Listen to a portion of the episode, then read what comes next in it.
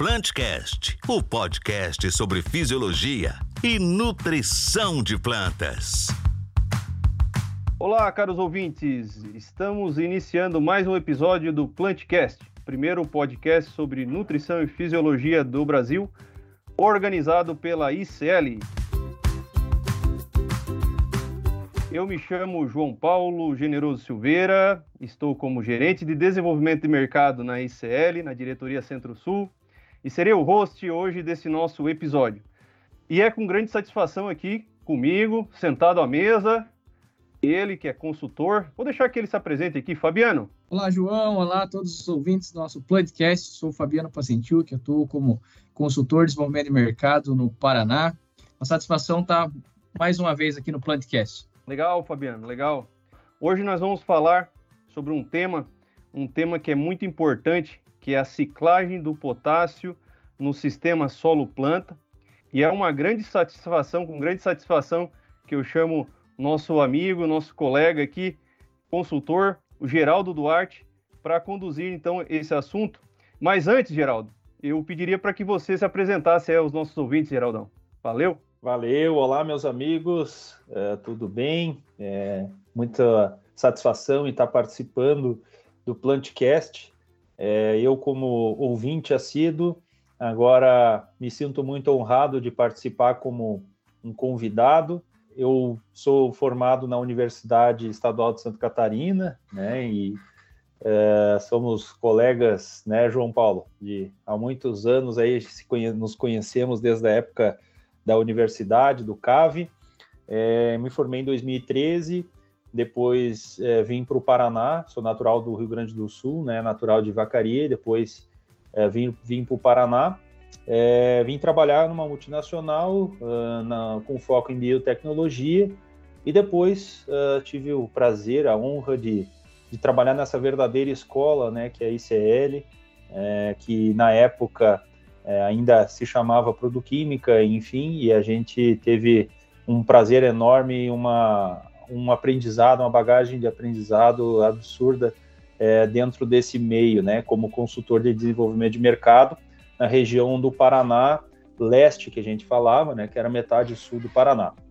É, e aí, em 2019, uh, fui uh, por mercado de uma forma um pouco diferente, trabalhando como consultor, montei a empresa Verde Ouro Serviços Agronômicos no início de 2019 e estamos aí até então, né, trabalhando com assistência técnica, com agricultura de precisão também e objetivando uma coisa só, de tornar cada vez mais rentável o sistema produtivo do produtor rural, que hoje vem buscando não só produtividade, mas rentabilidade, né, e sustentabilidade que está vinculado à rentabilidade, porque uma vez que eu estou sendo mais rentável, eu estou produzindo mais com menos, né? Então isso que é o nosso objetivo, é de forma idônea e imparcial, trazer informações, trazer conhecimento, conhecimento aplicado por hectare, como dizia o Dirceu Gassi, para tornar o sistema de cada, cada vez mais produtivo e sustentável. Excelente, Geraldo, excelente, muito bom, muito bom tê-lo conosco, satisfação. Geraldão, para a gente começar aqui, nós temos esse tema, né? Ciclagem do potássio no sistema solo-planta.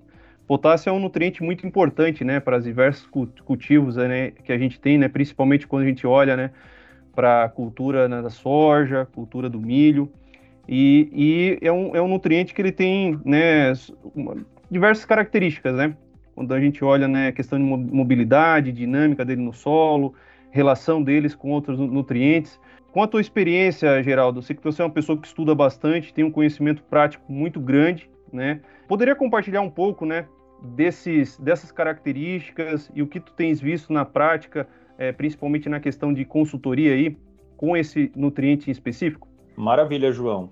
Assim, no, no nosso entender, o potássio ele é um elemento um tanto quanto polêmico, porque existe polêmica em, na forma como adubar existe polêmica na dose, existe polêmica na fonte, né? Então, fonte, dose, local e época, né? O, o, o 4C. Existe polêmica para os 4 Cs dentro do potássio, né?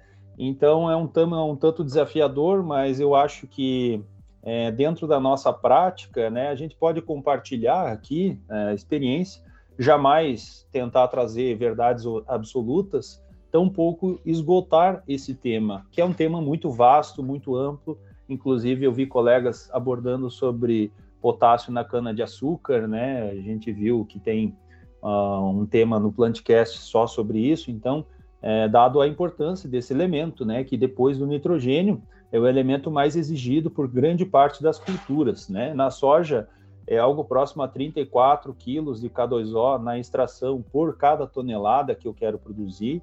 E, além disso, né, um outro agravante, que o potássio se tornou uh, um dos fertilizantes mais caros, né, um, uma, um, um dos nutrientes mais caros uh, do nosso sistema. O cloreto de potássio, aqui para nós, em 2020, ele estava na ordem de aproximadamente R$ mil reais a tonelada, e em 2022, esse ano, ele veio até, chegou a 7 mil reais a tonelada, né?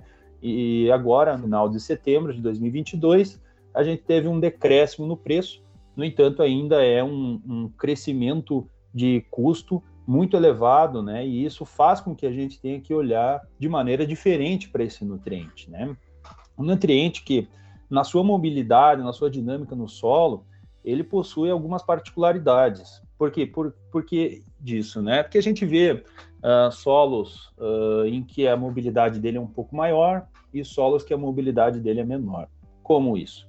O potássio ele tem uma, uma valência é, de uma carga positiva, né? Então, a forma como ele fica no solo é o íon K+.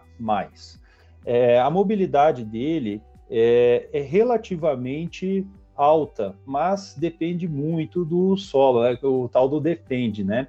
Então o potássio ele tem uma mobilidade relativamente alta.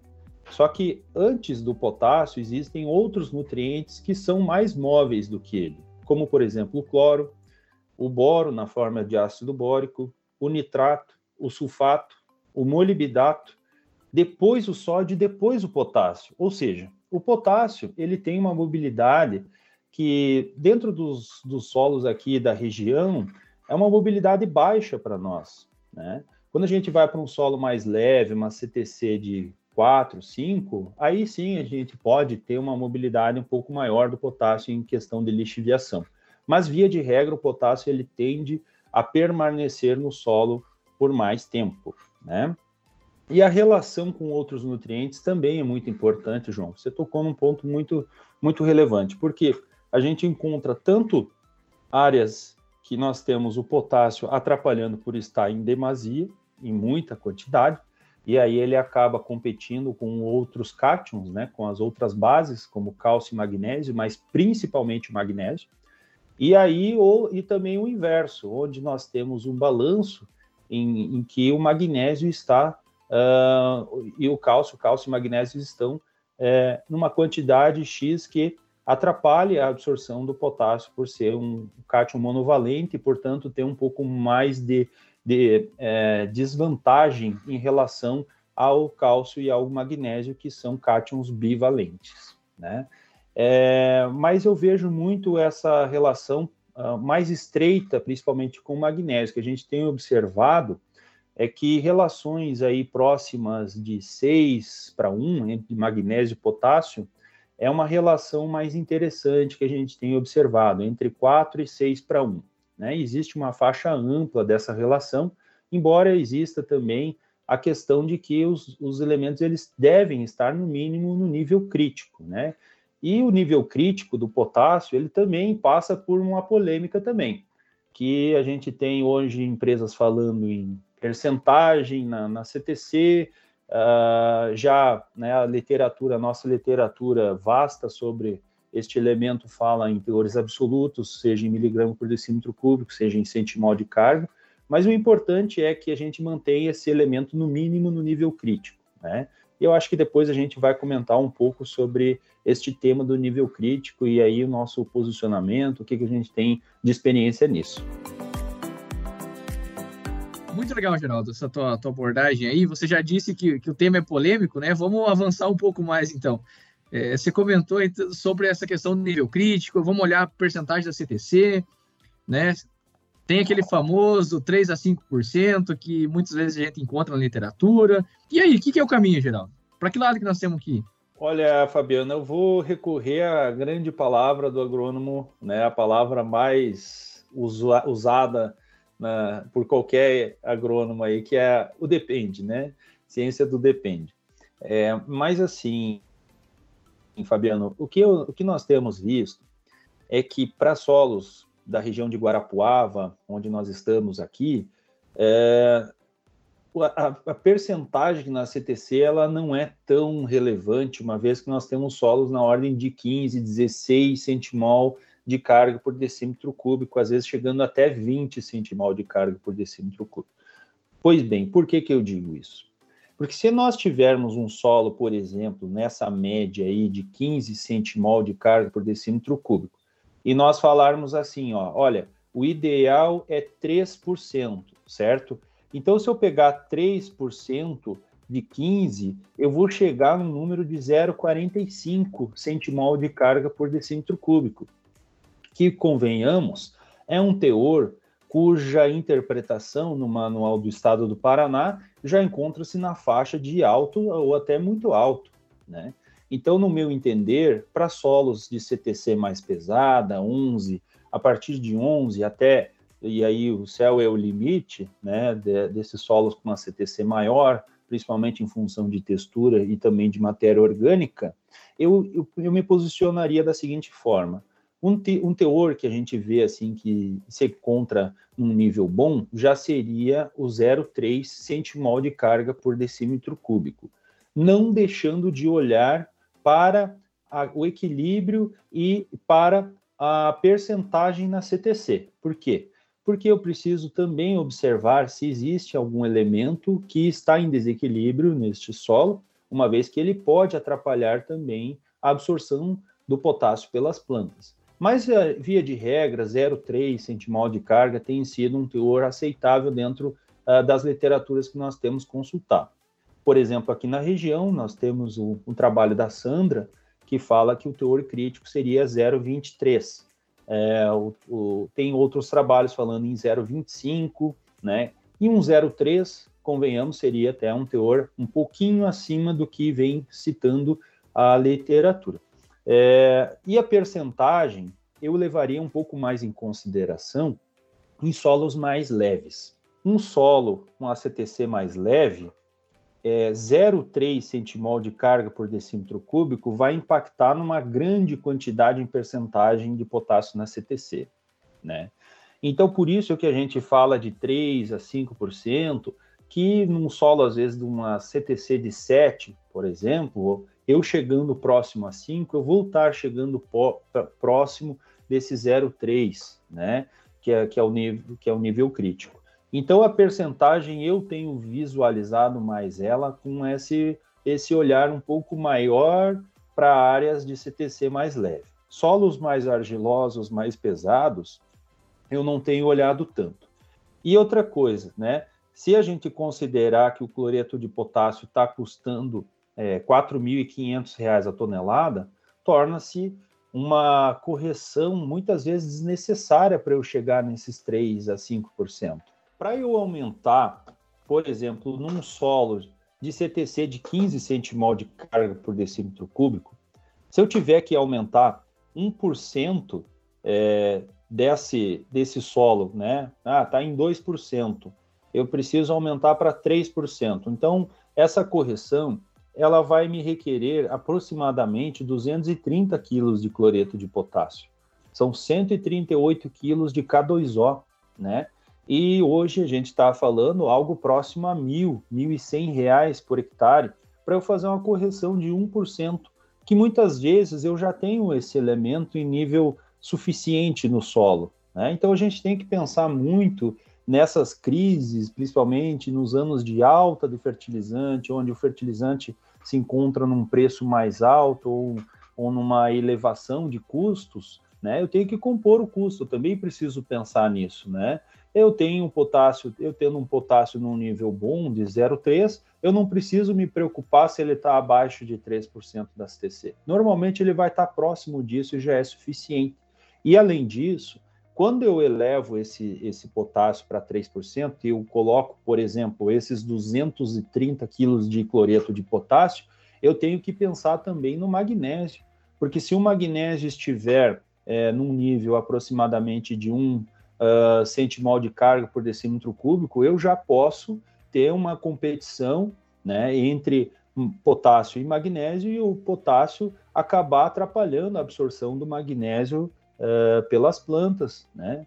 E por isso dessa relação importante entre 5, uh, né, 5, 6, né, entre magnésio e potássio, para ser uma relação sadia para que a planta possa absorver ambos de forma adequada. Legal demais, Geraldo. É, como diz o outro, né? Não existe receita de bolo, né? Quando a gente começa né, a trabalhar com a, com a análise de solo, né, com a interpretação, com a recomendação, isso que é o legal, né? Porque né, a gente tem que estudar bastante, estudar, né? É, principalmente as particularidades de cada tipo de solo, com base na sua CTC, né? E você trouxe aqui, né, informações bem relevantes, né? Solos com maior CTC, mais interessante a gente olhar um nível crítico, né, no nível absoluto, né, do que muitas vezes do que a gente está considerando a própria porcentagem na CTC, né? É, quando vamos com um solo com textura mais leve, talvez aí cabe a gente né, fazer uma relação da CTC, mas também a gente não pode esquecer da relação com os outros nutrientes, é tão importante quanto, né? Mas muito boas as informações compartilhadas. Bom, Geraldo, é, tem outro, outro tema, né? Quando a gente fala no potássio, que que hoje, ao meu ver, talvez é, falta até é, informações na literatura, que é a, a própria exigência desse nutriente é, por tonelada de grão produzido, principalmente na ótica das diferentes variedades que a gente tem no mercado. Né? Principalmente quando a gente pega as, as, as novas variedades, né? É, você poderia compartilhar um pouco conosco, Geraldo, né, o conhecimento que tu tens, né, com relação né, a essa temática, é, principalmente voltada para as variedades modernas, digamos assim? João, muito importante esse tema que você acabou de abordar. É, a gente vê assim as variedades em constante mudança. Hoje nós estamos uh, observando cultivares de soja cujo PMS ultrapassa a casa dos 220 gramas. É, nós vemos variedades cujo índice é, de colheita se tornou maior, ou seja, a quantidade de produto extraído, né, de grãos elevado em relação à quantidade total da planta, ela é muito maior, então eu tenho muito mais grão saindo e menos palha. A, a, as, as plantas elas se tornaram verdadeiras atletas, verdadeiras atletas de alta performance, em que ela tem cada vez mais otimizado seus recursos para o que a gente quer, que é a produção de grãos. Isso tem um impacto muito positivo no nosso mercado, uma vez que a gente tem variedades mais produtivas, consequentemente, mais rentabilidade, mais produtividade. E um outro ponto que a gente precisa prestar atenção desse impacto é em relação a essas literaturas que a gente ainda consulta, é, que fala, não, olha, o potássio é o seguinte: é 34 de extração e 20 de exportação, e era isso. Mas será? Né? Será que a gente já não mudou um pouquinho esse, esse sistema? Será que essas variedades com PMS altíssimo, será que elas, elas não estão exportando mais nutrientes e, portanto, exportando mais potássio no grão? Será que é, o que está retornando para o sistema não é menos do que essa diferença de 14 uh, quilos de K2O por tonelada? Né? Será que essas variedades não estão mais ingratas né, ao solo e devolvendo menos do que a gente acha? Né? Então, o que, que eu vejo? Né? A gente tem feito uh, muito análise foliar aqui nas áreas, buscando entender como que é o comportamento dos nutrientes uh, e o DRIS, né, destas cultivares. E uma cultivar que a gente que vem chamando atenção, é, ela tem expressado quase o dobro de potássio na folha do que as outras. E por consequência, ela é a que tem o PMS mais elevado do mercado. Então, opa, isso está me ligando um sinal de alerta. Eu estou vendo uma variedade que está com o teor de potássio na ordem de 30 gramas por uh, quilo né, de matéria seca, e eu tenho as outras lá chegando nos seus 15, no máximo 20, e essa está com patamar de 30, será que o potássio é a mesma regra para ela do que para as outras? Será que é a mesma regra que eu vou obedecer de adubação potássica para essas diferentes variedades? Né? Isso eu penso que não. Eu penso que a gente tem que entender melhor essas variedades, elas estão aumentando o seu nível de exigência, estão exportando mais, e por consequência o potássio né? É, por ser um transportador por excelência, ele tem que estar em bons níveis para essas plantas poderem encher o grão e poderem chegar nesses patamares de PMS de 230, 250, né?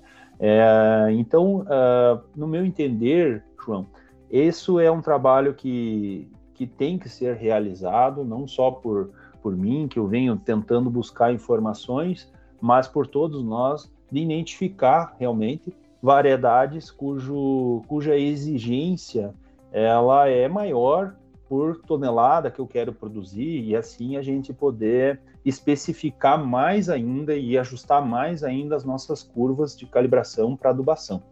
E isso é altamente rentável, né, João? Porque imagine que eu consiga produzir mais quantidade de grãos por quilo de potássio que eu coloco numa variedade e na outra eu consigo produzir uma quantidade menor e aí eu coloco um pouco menos, e aí eu otimizo meu recurso e consigo ter uma sanidade financeira muito, muito interessante, né? Consigo entregar para o produtor muito mais valor agregado em cima dessa, dessa otimização dos nossos recursos, colocando o recurso naquela variedade que realmente vai entregar um teto produtivo mai, maior, né? E essa variedade, inclusive, ela ela já foi campeã do SESB várias vezes, né? A gente conhece muito bem ela e é uma variedade que tem muitas particularidades e além, de, além disso, né, é uma variedade que uh, precisa ter a sua translocação muito bem feita, né? Ela tem que ter sol para translocar, tem que ter magnésio, tem que ter fósforo, boro, que são elementos muito importantes para a translocação de açúcar para o grão. E o grão é constituído de 23% de açúcar. Né? Então, esse açúcar ele tem que ser translocado e o potássio é, cumpre uma função primordial. Então, se vocês analisarem as áreas de SESB, né, é, com, com altos patamares de produtividade, vocês vão ver que o potássio está em níveis muito bons lá logicamente, por quê? Para atender essa demanda, para essa demanda de enchimento de grãos, né, que vai proporcionar lá na frente maior produtividade e, consequentemente, maior rentabilidade. Ô, Geraldo, é, não, realmente, é, esse, é, esse é um tema bem, bem interessante. É, inclusive, aqui eu lembro, até dias atrás, eu estava com o professor Alencar Zanon e conversando com ele, e recentemente, né, eles lançaram o, o livro, né, da equipe Field Crops, lançaram o livro né, A Ecofisiologia da Soja, visando altas produtividades, a segunda edição, né, um livro que foi é, publicado agora em 2022. E nesse livro aqui eles trazem o acúmulo de nutrientes em uma cultivar né, de grupo maturação 5.5, é, com uma produtividade aqui estimada de 6,6 toneladas. Então é, é, é, um grupo moderno, né, uma, uma cultivar moderna e uma alta produtividade. E aqui tá nesse livro, tá na página 260, tô com o livro aqui na frente, aqui, Geraldo. É, que tal? O, o potássio, o potássio, a extração, ele tá mostrando aqui na ordem de 41,4 kg por tonelada, sendo a, a, a extração, né, 41,4 e exportação 17,8. É, indo em linha, né, com o que você está colocando aqui, né, com as experiências aí que vocês têm coletado, né, e, e o que vocês têm observado também, né, com a experiência prática aí, né, muito legal, né. Perfeito, perfeito, é, é isso aí mesmo, João. E você veja, né, e o que a gente está acostumado é aquele número aproximadamente entre na casa de 32, 34 quilos de K2O de extração, né. Veja que perfeito. nós estamos aí com uma literatura atualizada, muito interessante, falando já em 41.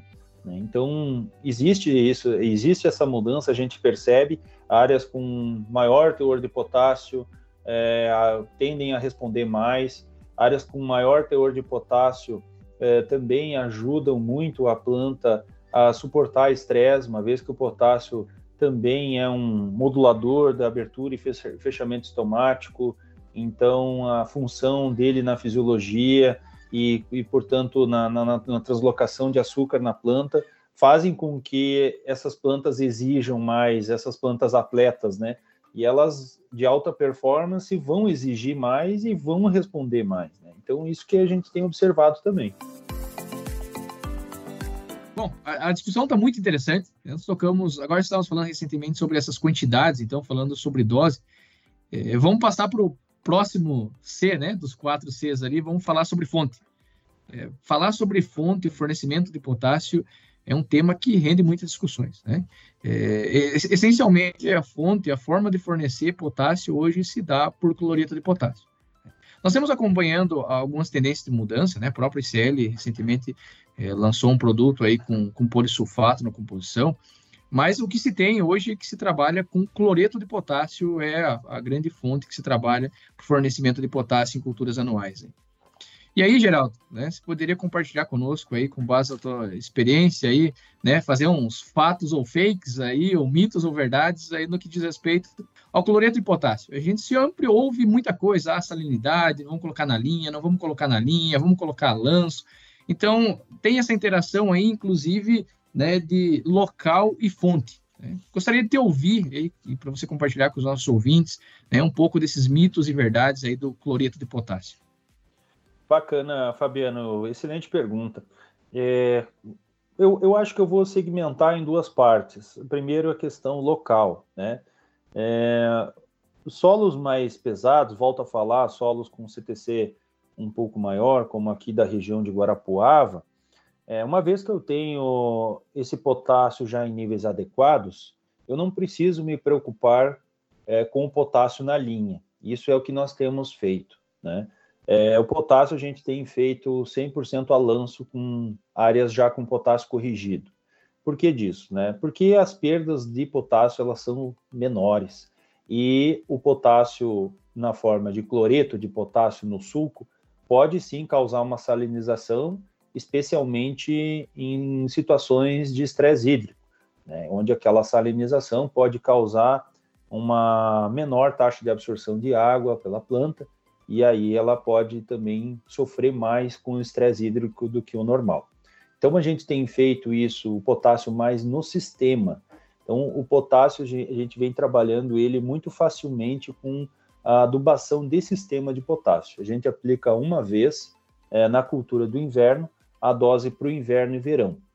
Aqui a gente tem trabalhado com pastejo também, com integração lavoura-pecuária, e essa ideia né, da, da integração ela é muito interessante para a ciclagem desse potássio, tá? Porque quanto mais rápido eu consigo capturar esse potássio, devolver para o solo, é, tirar de uma planta, passar para outra e, e, ter essa ciclagem de potássio, menores ainda, mais desculpa, uh, menores vão ser as taxas de perda de potássio no meu sistema, né? Então, aquele manejo que seja capaz de ciclar nutrientes pelo maior tempo possível e na maior velocidade possível, vai me trazer altamente, vai me trazer uh, alta sustentabilidade no meu manejo de nutrição de plantas e, consequentemente, eu vou ter uma maior taxa de produção de grãos por unidade de fertilizante. Então, isso é altamente desejável, uma vez que esses fertilizantes tiveram um aumento de custo, né? Então, a gente trabalha muito tranquilamente com esse potássio ciclando no sistema, com diferentes plantas de cobertura, né? E a gente tem visto aí algumas plantas de cobertura que têm sido uh, cada vez mais é, interessantes, principalmente na ciclagem de potássio, eu posso até trazer algumas informações aqui para vocês. Um trabalho que a gente fez em parceria aqui com, com o Tiago Martins, nosso estagiário que nos ajudou nesse levantamento, né? Nós temos o milheto, que é uma planta C4, uma gramínea, que produz uma exuberante quantidade de matéria seca, aproximadamente 8 toneladas por hectare de matéria seca, e isso pode variar, né? Pode ser para mais ou para menos. Mas o fato é que esse, essa importante planta, ela cicla para nós algo próximo a 350 quilos de K2O, segundo a, nossa revisão. Né? A crotalária, por sua vez, 246 quilos de K2O e mais de 10 toneladas de matéria seca. Né? Vamos falar também no nabo forrageiro, que é uma planta de cobertura muito importante que entra no sistema tanto dentro dos mix, que hoje a gente tem falado cada vez mais de entrar com mescla de cinco, seis espécies diferentes, mas é importante falar também dessa crucífera isoladamente, que a gente também tem utilizado ela num vazio outonal, onde a gente colhe a soja, nós temos um período aí próximo de 90 dias para semear o inverno, seja cevada, seja trigo, e nesse inteirinho a gente coloca o nabo forrageiro. E por sua vez, o nabo forrageiro cicla mais de 160 quilos de K2O por hectare, né? Então, essas plantas de cobertura são altamente sustentáveis e quando eu consigo fazer uma ciclagem mais complexa e consigo fazer com que esse elemento, como o potássio, né, quando eu consigo atingir é, maior tempo possível de ciclagem, atingir maior velocidade possível de ciclagem, aí eu estou sendo altamente sustentável no meu manejo de nutrição de plantas. Consequentemente, eu terei maior taxa de produção de grãos por unidade de fertilizante adquirido. Então, essas plantas de cobertura cada vez mais vêm entrando no nosso sistema para trazer justamente essa ciclagem de nutrientes e também outros benefícios, não só uh, na parte química do solo, mas também na parte física do solo, na melhor estruturação do solo, né?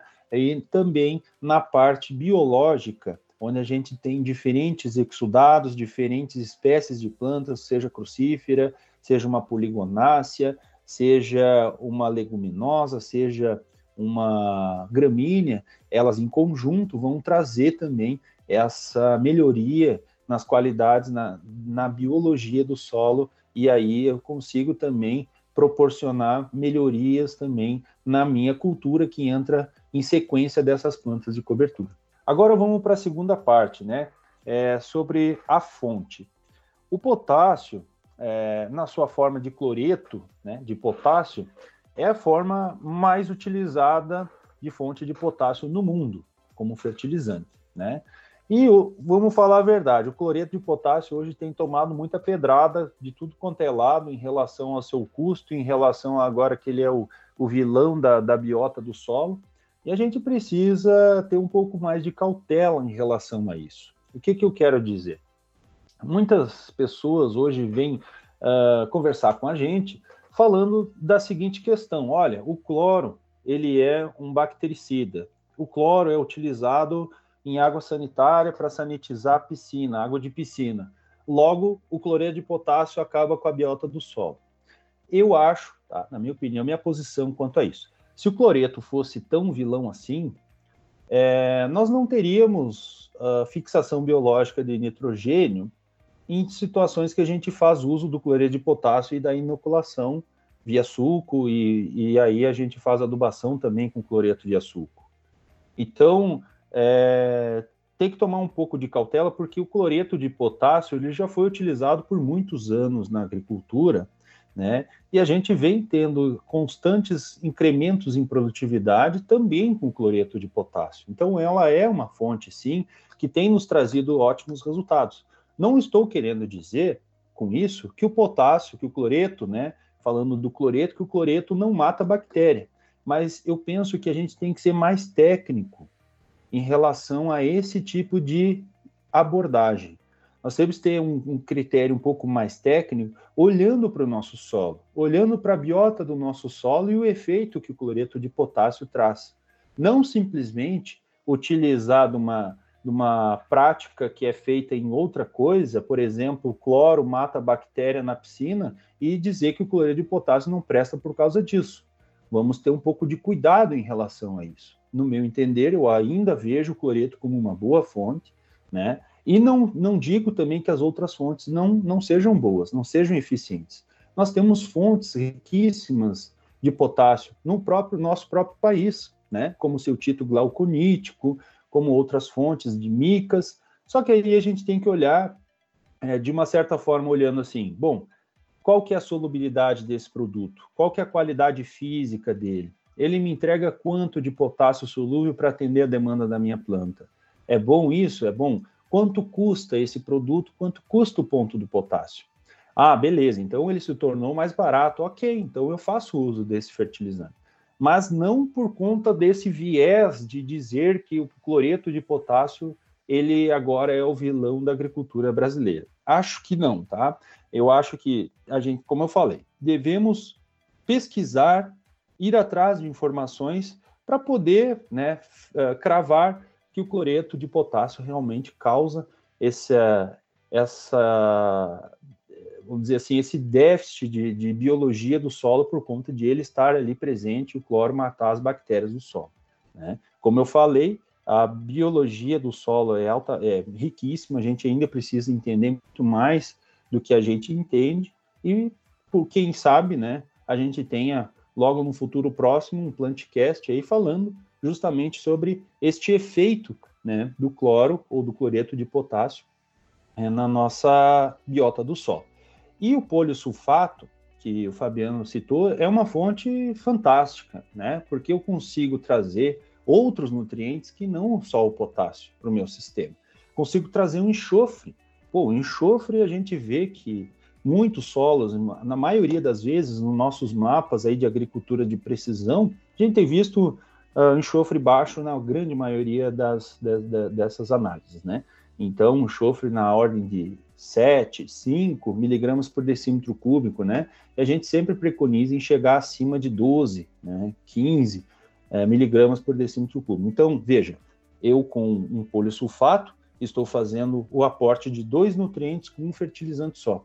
Extremamente importante essa abordagem e espero conhecer mais ainda sobre esse produto. Eu ouvi ele é, no Nutri Experts, uma explicação técnica fantástica e espero muito que esse fertilizante possa ganhar cada vez mais mercado, porque a sua eficiência e a sua é, é, tecnicamente é um produto que chama muita atenção.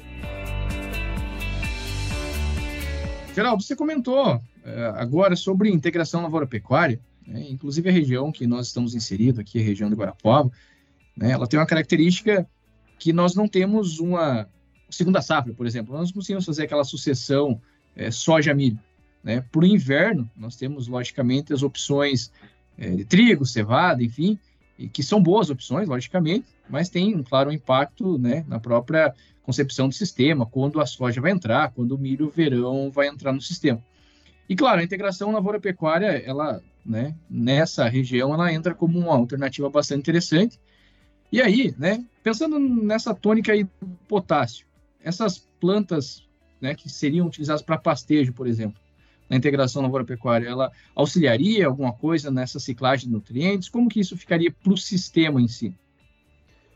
Muito bom, Fabiano. Assim, é, eu vou te confessar uma coisa. No começo, uh, quando a gente começou a trabalhar na consultoria, existia uma, um paradigma né, de que a integração é, com lavoura e pecuária trazia a pecuária ela trazia mais malefício do que benefício para o nosso sistema, né? Esse paradigma, na verdade, não passa de uma, de uma falácia desde que a gente ter, tendo o nosso sistema bem conduzido, o manejo principalmente de gado no, no, no solo, as plantas, né, cuidando dessas plantas que vão ser pastejadas com a correta adubação, com, a, com o seu correto manejo de entrada, manejo de saída do, do gado da lavoura, né? E o potássio é, não é diferente, né? A gente tem também é, referências bibliográficas, como por exemplo do Ferreira, na Revista Brasileira de Ciência do Solo de 2011, que mediu a ciclagem do potássio no sistema com ou sem integração e com diferentes alturas de pastejo numa mistura de AV e azevém. E quando nós tivemos a altura de pastejo de 10 centímetros, a ciclagem de potássio foi de 274 quilos de K2O. Enquanto uh, quando eu tive, uh, quando eu não tive o pastejo, né, encontrou-se um acúmulo de 161 quilos de K2O, ou seja, eu tive maior quantidade de potássio ciclado quando eu tive o pastejo, o advento do gado na lavoura. Por que disso? Porque o gado, o, o bovino, ele alimenta-se do pasto e retorna o elemento, o nutriente, via fezes e via urina. E também via saliva. Uma outra coisa que o gado faz também é que quando ele corta aquela folha, parte daquela folha ela é devolvida para o solo. E aí eu tenho uma ciclagem mais interessante para o meu sistema, porque aquela folha senesce, vai o potássio, ele como ele não cicla na matéria orgânica, ele não está prendido a nenhum composto orgânico, ele está livre no vácuo, ele se libera daquela planta e volta para o sistema, para a parte aérea novamente. Outra coisa que a gente observa é que as rebrotas deste pasto, via de regra, tem uma relação CN menor, né? Então, são uh, uh, a, a, qualidade dessas folhas que são rebrotadas, elas são muito melhores do que a qualidade dessas folhas que estão lá há muito tempo, e aí eu tenho maior formação de colmo, maior formação, tem formação de grãos, né, quando eu não tenho pastejo. Então, essa ciclagem desse nutriente pela integração lavoura-pecuária tem se tornado uma coisa muito interessante para nós, é, inclusive é, surpreendendo no quesito de, de que quanto que a integração lavoura-pecuária pode nos trazer de sustentabilidade. Né? Quando a gente fala né, volta a falar, volta a frisar, né, do preço dos fertilizantes, nada mais importante do que a gente buscar alternativas. E, e a integração, é, como eu falo, desde que bem manejada, é uma importantíssima aliada nossa para obter alta qualidade de ciclagem desses nutrientes. E aí eu volto a falar, qualidade em ciclar esse nutriente na, na maior velocidade possível e também com maior quantidade de plantas possíveis, né? E aí eu tenho uma ciclagem também pelo maior tempo possível. E aí eu tenho as menores perdas possíveis. Então, a integração, no meu entender, Fabiano, é, ela é uma importante aliada que a gente pode trazer para o nosso sistema do inverno. Além disso, né, o pessoal tem feito também é, a integração com a própria braquiária ou com a própria planta C4 é, junto com o milho safra. Né? E aí a gente vê o capim aruana entrando no sistema junto com o milho, a braquiária, né, os izienses entrando nesse sistema, né, que é o chamado sistema Santa Fé. E quando eu retiro o grão, quando eu colho esse milho, eu já tenho uma excelente qualidade, quantidade de massa verde para o pastejo. E aí eu não tenho, e aí eu consigo entregar, né, pro meu sistema uma baita de uma ciclagem de nutrientes ali, porque eu já consigo colocar o gado, inclusive numa época onde eu tenho maior escassez de pasto, que é o, o, manejo outonal. Né? No outono, eu não tenho nem aveia, nem o azevém em pleno desenvolvimento para eu já entrar com pastejo, e também as, as gramíneas de verão, que são os pastos perenes, já também não estão lá aquelas coisas. E aí eu tenho a introdução dessa planta C4 junto com o milho, e aí eu coloco o gado em cima deste, de, de, desta pastagem para ciclar os nutrientes, e aí eu beneficio o meu solo e beneficio também a, a parte da pecuária por ter um pasto de alta qualidade é, dentro de um, de um, vazio ali que eu tenho dentro dessa, dessa realidade aqui nossa, um vazio que eu tenho no outono, com pouco pasto, e aí eu consigo fazer o quê? Eu consigo dar um pulmão para o meu, pro meu sistema para poder esperar a aveia ficar legal, para a aveia ficar num porte interessante, né, para eu poder fazer a entrada é, do gado na aveia, e posterior eu coloco o gado no azevém, que o azevém também é um excelente aliado para nós aqui. Fazendo um adendo em relação ao azevém, nós temos observado, pessoal, que o azevém ele tem uma raiz muito agregadora do solo. Isso é interessantíssimo também, fugindo um pouco do tema, né, da, do potássio, mas o azevém, ele, a gente tem obtido, uh, já foram duas safras já, que as melhores áreas que nós tiramos de produtividade foram em cima de áreas de azevém, de integração lavoura-pecuária.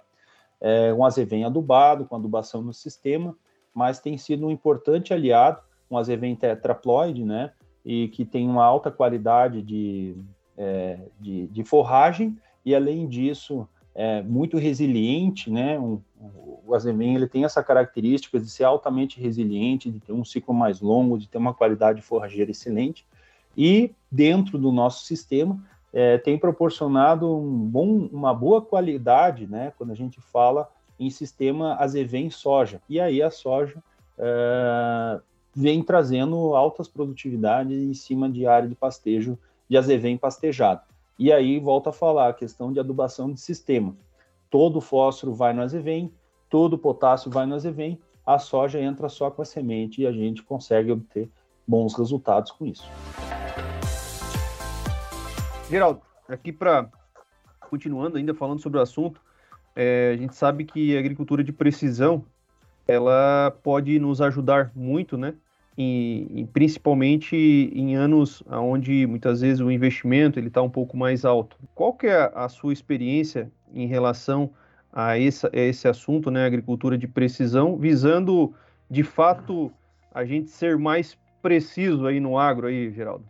Bacana, João. Assim, agricultura de precisão, a gente começou a trabalhar é, já faz mais ou menos um ano e meio, é, recente, né? E coincidência ou não, é, a gente enfrentou uma crise muito grande na área dos fertilizantes e ainda vem enfrentando, porque os fertilizantes ainda estão num preço fora da curva, vamos, vamos falar a verdade, né? E de cara, o que, que a gente pôde fazer, né? Dentro da, da dessa, dessa dinâmica, é, como a gente comentou, né, de ciclagem e também dessa dinâmica dos teores críticos do potássio, a gente entendeu que a gente poderia otimizar muito o cloreto de potássio. E quando a gente fala com produtores aí de alta performance, eles estão pensando em conseguir produzir mais quantidade de grãos com menor capital é, investido, né? Então a gente teve um resultado expressivo é, de economia de fertilizante nesse, né, nesse ano. Veja que a agricultura de precisão não é sempre que a gente vai fazer isso. O grande viés da agricultura de precisão é otimizar o fertilizante, né? Eu, é, eu direcionar esse fertilizante para aquela região, para aquele ambiente onde eu vou ter uma maior chance de resposta.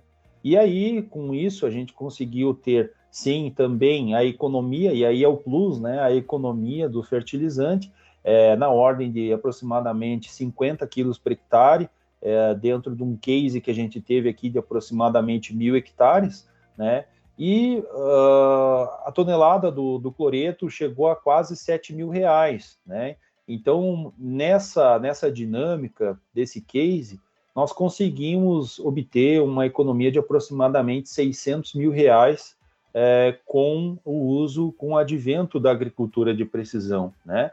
Então, é, eu vejo assim que a agricultura de precisão, ela, ela de certa forma, ela foi um pouco é, a visão dela foi um pouco deturpada no começo, né? Houve, houve aquele boom, aquela aquela, aquela coisa de todo mundo correr atrás e ver, bom, é esse é o futuro, eu vou ir, eu vou, eu vou mergulhar nisso, né? Não sei o que, que eu estou fazendo muito bem, mas eu vou ir atrás disso.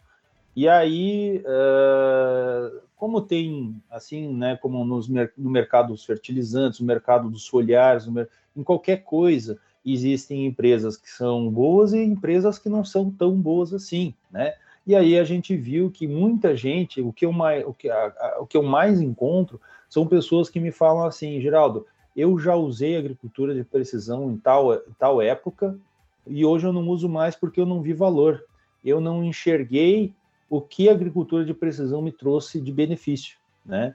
Então eu vejo que a agricultura de precisão ela tem que se pagar desta forma, principalmente nesse, nessa alta dos fertilizantes. Nós, nós podemos fazer sim um trabalho muito bem feito de racionalizar o teu fertilizante, de otimizar o teu fertilizante, né? E aí, consequentemente, trazer uma rentabilidade para o produtor. E aí vai também um recado aos colegas da agricultura de precisão e também demonstrar isso para o cliente, né? Olha, nós conseguimos fazer isso, você teve um retorno. Normalmente o que a gente vê, uh, João, é assim, o pessoal uh, entrega lá uma, uma carta onde tem lá as propriedades químicas de, de um determinado talhão e depois diz, então tá bom, até mais, tá aqui as recomendações, o potássio é 3%, o, o V% do calcário é 70% e até logo, né? E não, não faz esse ajuste fino. Então, o que, que a gente tem ob, ob, objetivado? Justamente é o contrário, é o ajuste fino, é a nossa linha de frente. Então, saber identificar onde está o problema e ir cirurgicamente nesse problema para trazer mais rentabilidade para o produtor. Eu vejo que o papel do agricultor de precisão é esse, e não diferente para o potássio, aliás, principalmente nesses fertilizantes mais com um custo mais elevado, né? Como o fósforo e o potássio. Então, legal, Geraldo. É, você estava falando aqui, eu lembrei de um episódio que a gente gravou com o Ronaldo Marques, e uhum. no qual ele falou né, sobre agricultura de precisão, e realmente, a agricultura de precisão, ela, ela vai desde os cuidados, né, da, desde a da análise, né, da coleta lá do, do uhum. da amostra, até mesmo a aplicação, né, Geraldo? Uhum. É, a agricultura de precisão, ela não está né, é. em apenas uma etapa ou outra etapa. É. Eu acho que todas essas etapas se complementam para que, de fato, a agricultura ela seja com precisão, né? Com precisão. E, e assim, João, eu vejo que a gente muitas vezes debate, né, a forma como vai coletar o solo, importantíssimo, né? Então, a forma como você vai coletar a, o laboratório que você escolhe para trazer as informações, a forma como você interpreta aqueles resultados, a forma como você entrega a interpretação para o produtor, porque a gente, além de interpretar, a gente tem que fazer o produtor interpretar. Então não é uma coisa muito simples, né? E, e além de tudo, aquilo que a gente falou, entregar valor, né? Tem, tem, a gente precisa entregar valor, precisa entregar mais rentabilidade, porque a precisão na agricultura está justamente nesse ponto, com precisão e não é, de precisão, né? Então a precisão na agricultura antes da agricultura da precisão. Então saber entregar, dizer, olha, é, eu acho que tu pode fazer o uso do, do, potássio desta forma nesse talhão, fazer dessa forma ali, aqui, né? E não simplesmente entregar um mapa colorido e lá um arquivo de cloreto para 3% da CTC e, e, nem saber a forma como esse produtor está aplicando, né? Nem saber se às vezes o produtor nem possibilidade tem de aplicar. Ele não tem nenhum equipamento, ou se tem um equipamento, muito pouco ele utilizou. É, eu, se eu não estou enganado, teve um levantamento, né? É, não me lembro qual foi o ano, mas quantos por cento dos produtores faziam uso da, da agricultura de precisão? Eram muito poucos, né? E às vezes, e hoje cada vez o produtor mais tecnificado ele tem a ferramenta na mão. Só falta, ele tem o equipamento para aplicar, ele tem, ele tem maquinário, ele tem possibilidade financeira. Aí só falta realmente chegar alguém lá e dizer, olha, vamos fazer, vamos, vamos, vamos caprichar no teu sistema, vamos lá, né? Então acho que é, é por aí a coisa. Que espetáculo de conversa, conversa muito produtiva, aprendemos sobre muita coisa. Geraldo, obrigado. Né? Só para contextualizar aqui, conversamos sobre tanto assunto, né? Conversamos lá sobre características do, do potássio, sobre nível crítico, o que, que nós vamos trabalhar, se vamos olhar na CTC, se vamos olhar né, o nível no solo. Né? como que é essa exigência de potássio, se ela é muito variável por cultura, por variável. Conversamos lá sobre a própria questão dos mitos e verdades do cloreto de potássio, né, desmistificando alguns, alguns pontos sobre integração lavoura-pecuária e, finalmente, é, falando sobre o papel da agricultura de precisão. Uma conversa muito rica. Te agradecer muito aí por estar conosco nessa tarde, agradecer a nossos ouvintes. Né? Eu me despeço por aqui no compromisso de nos encontrarmos no próximo Plantcast. Um abraço a todos, obrigado. Geraldo, e aproveitando, você deixa aí um recado para nossos ouvintes agora, um recado final. Obrigado, Fabiano, obrigado, João Paulo. É, como eu citei, eu acho espetacular essa iniciativa da ICL. Eu sou um ouvinte assíduo, vou seguir ouvindo cada episódio. É muito bom, eu me sinto muito gratificado realmente de estar tá revendo amigos aqui, né, João e, e Fabiano, né? A gente uh, distante muitas vezes, não se fala, mas a, a, parceria é sempre a mesma, né? Então, fico muito feliz de, de reencontrá-los e agradeço muito pela, pela, pelo convite e espero ter trazido algo que possa ser interessante para tanto para a ICL quanto para o Plantcast e, consequentemente, para os ouvintes. E também agradeço muito pela, pela participação, por, por estar aqui falando sobre esse nutriente. É, a gente está se aproximando de uma safra muito desafiadora. A gente está com é, olhando aí muito para os custos e vendo que é, cada vez mais a gente precisa se profissionalizar Então fica esse recado né, de a gente caprichar bastante. O custo de, uma, de um plantio bem feito e de um plantio mal feito é o mesmo. Então o capricho vai determinar muito o sucesso nesse ano desafiador. Uma boa safra a todos e fiquem com Deus. Obrigado. Excelente, Geraldo. Quando o assunto ele é bom, ele passa rápido, né? O Geraldo tomou umas três térmicas de chimarrão aqui no bate-papo, mas foi lá, muito bom. Obrigadão, Geraldo, pela participação, obrigadão pela parceria. E é isso, nossos ouvintes. Assim a gente encerra mais um episódio do Plantcast. Não percam os próximos episódios. Até mais. Tchau, tchau. O Plantcast é uma produção da ICL Impacto para um Futuro Sustentável.